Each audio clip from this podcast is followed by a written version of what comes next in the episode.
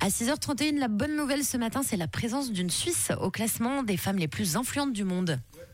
Retour sur euh, cette info de la fin de semaine dernière, mise de, de côté à cause du week-end. Et c'est quand même la classe absolue pour elle. Il s'agit de Karine Keller-Souter, la conseillère fédérale, qui occupe le classement des 25 femmes, s'il vous plaît, les plus influentes du monde.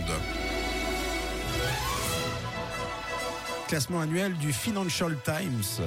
Le classement est basé sur le rôle joué par euh, des femmes durant l'année en matière de business et finance. Les personnalités sont décidées par d'autres femmes influentes et puis euh, des journalistes du Times.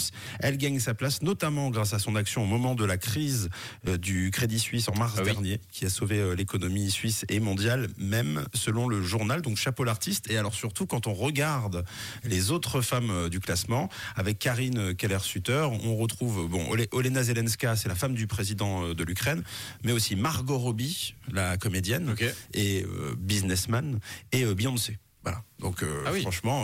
Karine Keller-Sutter euh, aux côtés de Beyoncé dans le classement, ça en jette quand même pas mal. Et grâce à ce classement, elle hérite en plus d'un titre de noblesse. Euh, désormais, pendant un an, il faudra précéder son nom obligatoirement de Madame la taulière fédérale. C'est pas vrai. Mais elle le mérite.